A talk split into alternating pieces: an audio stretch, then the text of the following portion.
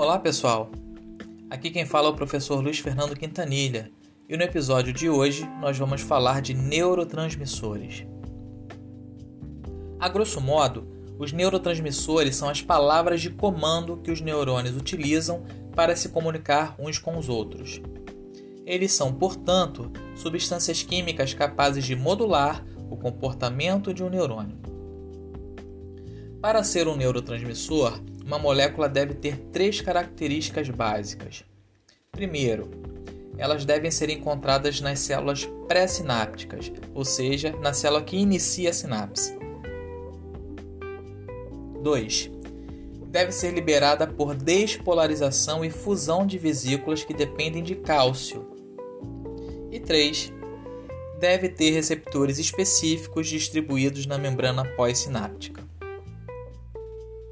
Alguns exemplos de neurotransmissores. A adrenalina, também conhecida como epinefrina, é um hormônio produzido em situações de alto estresse ou alta carga emocional. Ela estimula o aumento da frequência cardíaca, contrai os vasos sanguíneos e dilata as vias aéreas para aumentar o fluxo sanguíneo para os músculos e o oxigênio para os pulmões. Isso leva a um impulso físico e a uma maior conscientização do indivíduo.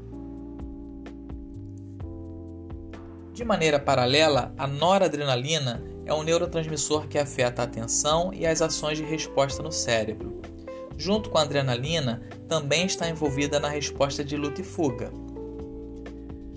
Pacientes diagnosticados com TDAH, transtorno do déficit de atenção com hiperatividade, geralmente recebem medicamentos projetados para ajudar a, e aumentar os níveis de noradrenalina no cérebro. Já a dopamina está associada a sentimento de prazer e satisfação. Também está associada ao vício, ao movimento e à motivação. Os sentimentos de satisfação causados pela dopamina podem tornar-se desejados, e para, e para satisfazer isso, a pessoa repetirá comportamentos que levam à liberação de dopamina. Esses comportamentos podem ser naturais, como na alimentação e no sexo, ou antinaturais, como na dependência de drogas. Pensa-se que a serotonina contribui para sentimentos de bem-estar e felicidade. Ela regula o ciclo do sono e também regula os movimentos intestinais. Baixos níveis de serotonina têm sido associados à depressão, ansiedade e alguns transtornos mentais. Os antidepressivos, em geral, funcionam aumentando os níveis de serotonina. Por outro lado, Níveis de exercício e luz também podem ter efeitos positivos nos níveis desse neurotransmissor.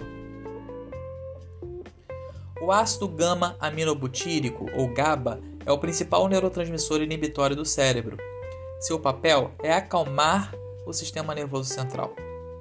Níveis elevados melhoram o foco mental e o relaxamento, enquanto níveis baixos podem causar ansiedade e foram associados à epilepsia, o GABA também contribui para o controle e a visão. Os medicamentos para tratar a epilepsia geralmente agem aumentando os níveis de GABA no cérebro. Por outro lado, o glutamato é um neurotransmissor excitatório muito comum no cérebro e está envolvido em funções cognitivas como aprendizado e memória. Também regula o desenvolvimento cerebral e a criação de contatos nervosos. O glutamato é tóxico para os neurônios quando em grandes quantidades. Se houver demais, pode inclusive matá-los. Finalmente, a acetilcolina é o principal neurotransmissor envolvido no pensamento, no aprendizado e na memória. No corpo, a acetilcolina está envolvida na contração muscular. Danos nas áreas produtoras de acetilcolina no cérebro já foram associados aos déficits de memória associados à doença de Alzheimer. A acetilcolina também está associada à atenção e ao aprimoramento da percepção sensorial ao acordar. Até a próxima, pessoal!